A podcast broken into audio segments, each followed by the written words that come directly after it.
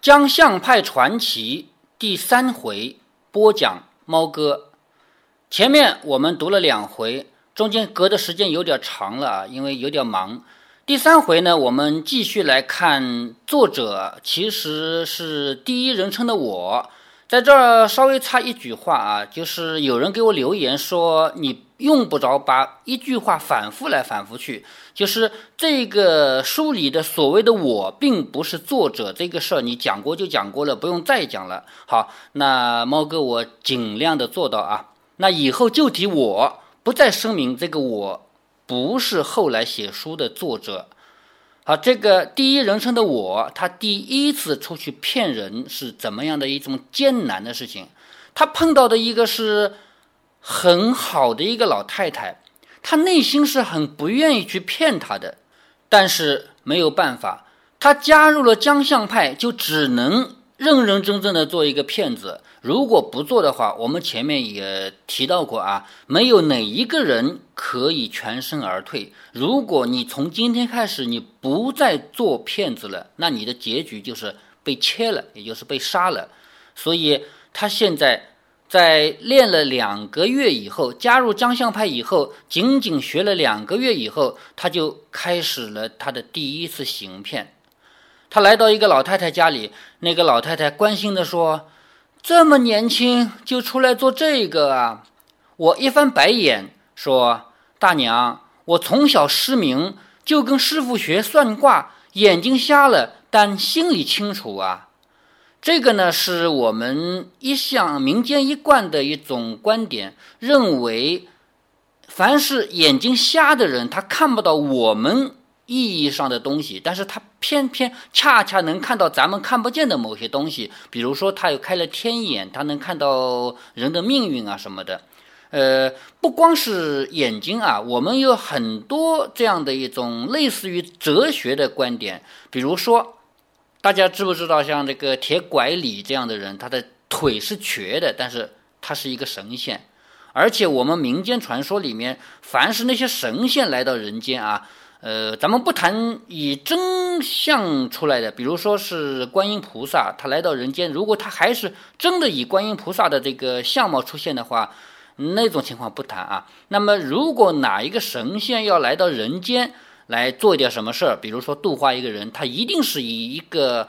残缺不全的这样的形象出来的，就类似于铁拐李这样是腿是瘸的啊，类似于什么别的什么手不好啊，像济公那样浑身肮脏的这这种形象，这是我们整个民间大家都习惯的一种思维。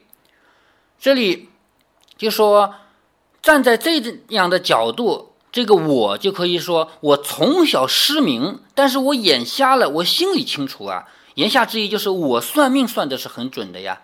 老太太说：“对对对，好孩儿啊。”我说：“嗯，没别的本事，就会算一卦。大娘，您给谁算啊？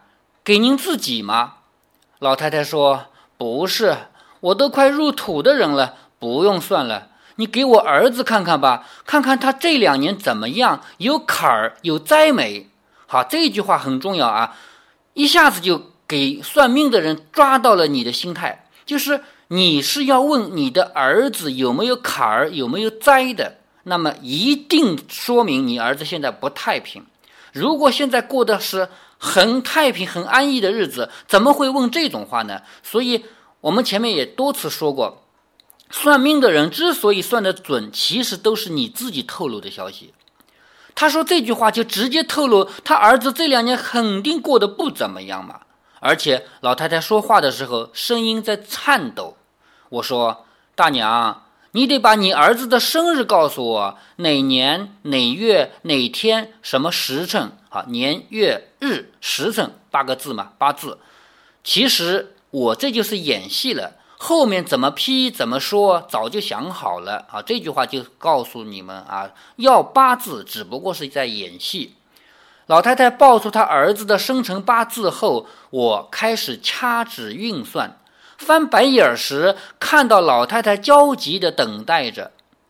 大娘，你儿子是水命啊！好，这个五行出来了啊，金木水火土啊。至于水啊克火啊，水生木啊，这些东西都是他们背得滚瓜烂熟的，而且可以随便就编出一套理论来的啊。说你儿子是水命啊，这两年犯太岁，不太顺啊。什么叫犯太岁啊？我们经常听说这样的说法，说什么什么犯太岁。那什么叫太岁呢？这个是之前猫哥还真的去稍微了解了一下，但是因为录这个节目的时候也也没有专门去查啊。所谓的太岁，还有什么太岁头上动土啊什么的，其实以前太岁这个东西还真的不是什么虚无缥缈的啊，真有这样的东西，只不过后来被越传越神以后，好像太岁是一个什么邪神这样的东西啊，咱们。不再在这方面去深究，呃，我也不想再为这个节目去查一查太岁是什么东西了。说这两年犯太岁啊，不太顺啊。说完，等着他说，哎，这就是算命瞎子、算命先生的一个招数啊。我只说点到为止，接下来我就等你说，然后从你的嘴里我要得到进一步的消息，看看他什么反应。根据规律，基本上是肯定回答。如果他是否定回答呢？也没关系啊，我说这两年可以指的是去年、今年，也可以指的是今年、明年啊。你如果说，哎，不对啊，我儿子很顺啊，那我告诉你，我说的这两年不顺，那指的是今年和明年嘛，对不对？所以我说你儿子这两年不太顺啊，这个话一定是正确的。结果老太太叹了口气说：“是啊。”我马上说。大娘，您这个儿子是个孝顺儿子啊！这句话几乎是百发百中的，因为父母疼孩子十分，孩子只要还给父母一分，父母就觉得我的孩子很孝顺。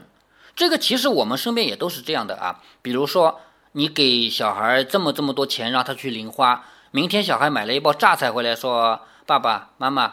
弄点菜吃吃，你说，哎呀，这个孩子正好还想着我呢，是不是？其实一包榨菜就是一两块钱的事儿，何况逆子本来就少，而且如果是逆子的话，这个妈妈怎么会这么难过的要给他算命呢？是不是？老太太落泪了，说：“是啊，我那儿子对我可好了，个子高，有力气，孝顺啊。”我看到老太太眼里含着泪花，我继续说：“她这两年犯走马星。”老太太问：“什么星？”我大声地说：“走马星就是东奔西走，又苦又累呀。那个年代为了证明，哪个人不是东奔西走的？所以这句话又是百分之百正确嘛？你别忘了这个时间啊！这个我是一九四八年加入了江相派。”学了两个月以后就出去算命，很有可能依然是一九四八年，在那个年代，就是我们新中国解放前夕，当时我们国内是一片战乱。你说在那个年代，哪一个人在自己家里能吃饱饭的，都得东奔西走吗？老太太眼泪啪啪啪的落下来。是啊，她去年充军了，到现在都不知道是死是活啊。哦，原来当兵去了，但是老太太站在她的角度，她不会说出别的词，像当兵这样的词。这种词呢，是咱们现在才有的，什么当兵光荣啊，一人当兵全家光荣啊，这些东西，在那个年代哪有人自愿去打仗的嘛？都是被逼的。两种人，一种是犯人充军了，还有一种人是被抓了壮丁啊，强行的逼着去打仗了。这。在老百姓眼里都叫充军嘛，说他去充军了，到现在都不知道是死是活。我看到老太太流泪，我竟然也哭了，不知道是为他还是为我自己。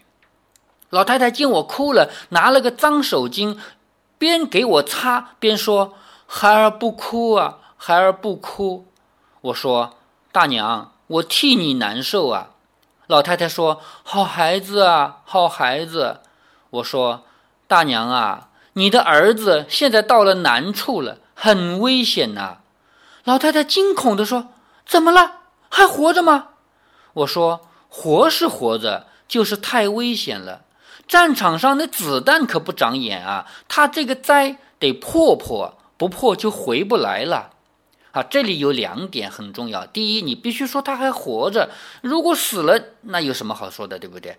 必须说他还活着，但是你必须说他有灾，而且你能破他的灾，这才是算命的人最根本的要钱的办法嘛。老太太大惊失色，说：“快给我破破，怎么破啊？”我说。拿块红布，上面写上儿子的名字，晚上十二点把它系在一棵大槐树上。你就说：“大槐树啊，大槐树，我儿认你当干娘，保佑我儿别受伤。”然后磕三个头，回来把红布盖在鸡窝上就行了。大娘要记清啊，解灾说的越生动，就显得越真。这种认大树为干娘、认水簸箕为干爹的手段，都是算命先生常用的。好，在这里呢，我说一下我的心得啊，就是你要想骗人骗得像真的一样，那你一定要说出来的事情啊，既繁琐又容易办到。首先，你得繁琐，你不能说啊，你只要回家想想就行了，你只要把门关起来就行了，你只要烧顿饭吃吃就行了。这种事情是。没有人相信你的，因为太简单，没有人相信这么简单的方式可以消灾避祸，所以你一定要说的很繁琐，但是你不能说的很难，让人完不成。这样的话，人家想想这条路太难了，还有别的办法吗？然后你这个想的办法就人家会认为不灵。咱们这么多年过去了啊，到现在。大家想想看啊，虽然传统意义上的算命越来越少了，但是大家手机上互相转来转去的鸡汤少吗？不少吧。那这些鸡汤其实它也符合我刚才说的两条：第一条很繁琐，第二条很容易完成。比方说，我举一个例子啊，有我前几天还看到一个鸡汤，说这么这么样做就不会得癌症。怎么做呢？说是第一招。山芋连皮吃，山芋连皮吃这种事情，跟我们以往的吃法是不一样的。它虽然说并没有做到很繁琐这一条啊，但是跟我们以往的不一样。这个很重要，就是你以前不这么做的事情，现在我要把它说的很玄妙。这是第一招，第二招很容易完成，因为山芋的皮就在那儿，你不剥掉它，你就吃下去了嘛。啊，还有人说，什么什么办法可以治疗什么病？什么办法呢？每天早上起来以后，自己按摩某个穴位，按多少分钟，然后再拿多少温度的水泡泡脚啊，什么什么东西，这些过程说的比较繁琐。繁琐的特点是什么？是让你平常没有这么做过。你平常很有可能你也洗脚，但是你不会精确到多少度的水，你也不会精确到多少分钟，而且你也不会精确到去一定要按哪一个穴位。这些事情你平常是不做的。好，现在我就规定到这个点儿上，就让你做的很繁琐，而且第二，满足了第二个条件，你一定是能完成的，不是说你必须要去找别人来帮你做到。所以到现在为止，虽然我们越来越不去算命了，但是我们在微信朋友圈里发来发去的那些鸡汤。依然满足我所说的这两个条件。你看这个算命的，我给老太太出的主意符合这两点吧？拿一块红布，上面写上你儿子的名字，晚上十二点把它系在一棵大槐树上。你再说大槐树啊，大槐树，我儿认你当干娘，保佑我儿别受伤。然后磕三个头，回来再把红布盖在鸡窝上，对不对？很繁琐，而且一定是能做到的。这个姐在说的越生动，就显得越真，就人家越相信。这种认大树为干娘的手段啊，什么最常用？其实一直到最近，一直到现在，在猫哥老家，在我的老家还有。就在我老家有一棵非常非常粗的树，那棵树有多粗呢？粗到我到现在为止没有看到第二棵，我亲眼啊，没有我亲眼看到第二棵能跟它匹敌的。那棵树就在我家门口，有多粗呢？像我这样的人，我试过啊，至少六个人合抱它的腰部，不是根部啊，因为树的根部都特别大嘛。然后我们爬到有一米多高的这个位置以后，就到了这个树干的腰部这个部位。像我这样的人，至少六个，说不定要七到八个。我亲自带着朋友们去抱过这棵树。后来啊，那棵树是银杏树啊，每年都能结大量的银杏果。现在已经被人承包下来，被人承包了以后，他交了一定的承包费用以后，这棵树上所有果子都是他的。当然，现在最近这两年银杏果又不值钱了啊，这是后话啊。因为这棵树特别粗，谁也不知道它究竟活了多少年，所以我们村以及我们周边那些邻村的人都特别相信这棵树越传越神。所以，就在我们村有好多人认这棵树为干娘。所谓认这棵树为干娘，就是跑过去磕个头啊，再在旁边烧几张纸啊什么的。烧纸稍微离树远一点，只要不烧着它就行了啊。呃，传说传得越传越神，说是多少年前有人打算锯掉这棵树，结果刚锯了几厘米就流出红颜色的血来了，吓得他们赶紧都不敢锯。我觉得这个要么是因讹传讹。传出来的笑话，要么呢，有可能真的锯出红颜色的血来，但不是树的血，而是树中间空的，可能有别的动物在里面。这两种可能都有，因为这个事情发生在我出生以前啊，所以我没有办法去认证验证它是真是假。而且这棵树吧，最近这一两年，啊，不止一两年，最近这好几年间啊，有人在旁边立了一个牌，说这棵树的寿命是四百多年。但实际上绝对不止，为什么呢？因为我们村最大的年龄的人都已经靠一百岁了。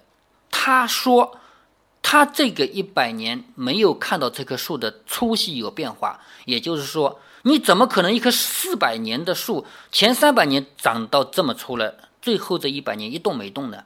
所以我觉得这棵树的所谓四百年应该不是真的，应该是考证年龄，就是。能考证下来的，自保底值是这么长的年龄啊？这个扯远了啊，就是只猫哥借借这个机会跟大家说一下，到现在为止认树为干娘这种事情，就在我的身边依然有。老太太说：“这就保佑他没事儿了吧？”我说：“大娘还不行，你儿子在战场上打死的人太多了，那些被他打死的人会向他索命啊。”好，你看，把人说的很危险了。危险的来源是什么？他打死的人要来索命嘛？老太太就开始忧虑了。那怎么办？我说，你得替他做善事啊，多做善事，善有善报。老太太说：“对对对，孩儿说的对啊，怎么帮他做啊？”我说：“你替他捐点香火钱，我帮你送到寺院。我泄露，我泄露天机了，我也要帮着捐。”捐完就好了，最晚明年开春儿，你儿子就回来了。好，你看这里的几个要点：第一，你捐钱，但是你不是自己捐到庙里去的，你是给我，我替你捐去的。好，我做了个大好人，但是钱到我手里来了。第二，我还得把自己说的可怜一点，我泄露天机了，我自己也要捐钱啊。我不赚你的钱，我还得贴钱啊，是不是？而且给人家一个希望，明年春天你儿子会回来的。老太太抿着嘴笑开了，高兴的回屋，好久拿出两张大白条来。大白条是对法币的称呼，因为通货膨胀太不值钱了。大白条是什么钱呢？就是国民党他们发行的钱。因为在最后那几年啊，就是新中国成立前的那几年，国民党眼看着要失败，大量的转移财富。你转移财富怎么转移呢？就是让民间的钱蒸发。大量的印纸钞发行，这样的话，就是真正的这个财富都会聚集到他们这个发行钱的人手里去啊。我们现在还有人说，这个人民币大量发行就是让我们的钱变成蒸汽蒸发啊，什么东西啊？有没有故意这样做的成分？我不好说啊。我说大娘啊。你这个钱现在外面都不能花了，好多地方不认啊，我没有办法给你上香火啊，咱不能欺骗佛祖啊！你我把你这个钱拿去了，捐给了庙里，那不欺骗佛祖吗？老太太尴尬地说：“哦，我这儿还有几个铜板。”说的又回屋里，遵循祖爷的教训，大洋和铜板一律多收，因为大洋、铜板这种硬币绝对不可能贬值的。这种硬通货放在手里的话，国民党再怎么改革都没事儿。我接过铜板一看，才三个。我说：“大娘啊，实在没有就算了，我替你出了吧。”啊，这就是激将法嘛。但是你想想看，正常的人怎么可能真的要你替他出呢？老太太忙说：“可不行，可不行，孩儿你等着，我这儿还有几尺没有动剪的新布。”老太太回到屋里翻弄了一阵，把压箱底的一卷蓝布拿来，这就是农村做被面那种染色的蓝色粗布。农村人用的布料啊，最常见的就是那种粗布，而且染成蓝色，蓝色是最便宜的一种染色嘛。我说这就行了，大娘，我都替你捐了。啊，这句话还得重复一下，强调一下，我不是要的，不是我要的，是我替你捐的哦。老太太高兴的合不拢嘴，可亏了孩子，可亏了孩子。说完，还把我领出家门，然后慢悠悠地说：“孩儿，走路小心呐，村口有井。”我说：“知道了，大娘。”我拄着竹竿，装模作样的走出村庄，一路跑，一路哭。啊，一路跑，一路哭，六个字。很好的写出了作者自己当时的心态，第一次做坏事嘛，他又不是坏人。第一次打场子收获很少，除了那两张可以忽略不计的大白条，就是几尺粗布和三个铜板。但是总比另外两个新手钓得多。那两个人一个什么也没钓着。还被人骂了一通，另一个怕祖爷和霸头责怪，竟然偷了人家村子杏园里钉桩子的铁榔头回来交差。祖爷说：“我们是象，不是贼，打了空场就空手回来，偷鸡摸狗的事干不得。”好，这里我们第一次在这本书里看到祖爷的话。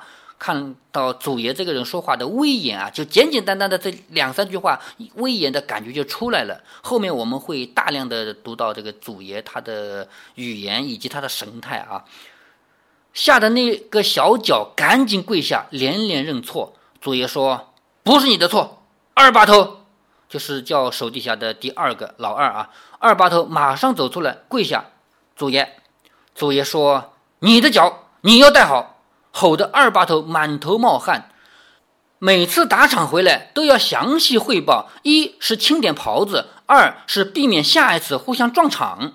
也就是我骗过的人，你们下一次不能去骗。怎样才能保证这一点呢？回来都得详细汇报，每一个把头都要记账，但是都记不过祖爷心里的那笔账啊！这一句话开了一个头。后面我们会看到祖爷这个人啊，我一再说过，他就是粘上毛以后比猴都精的这么一个人。好，第三回就读到这里，欲知后事如何，且听下回分解。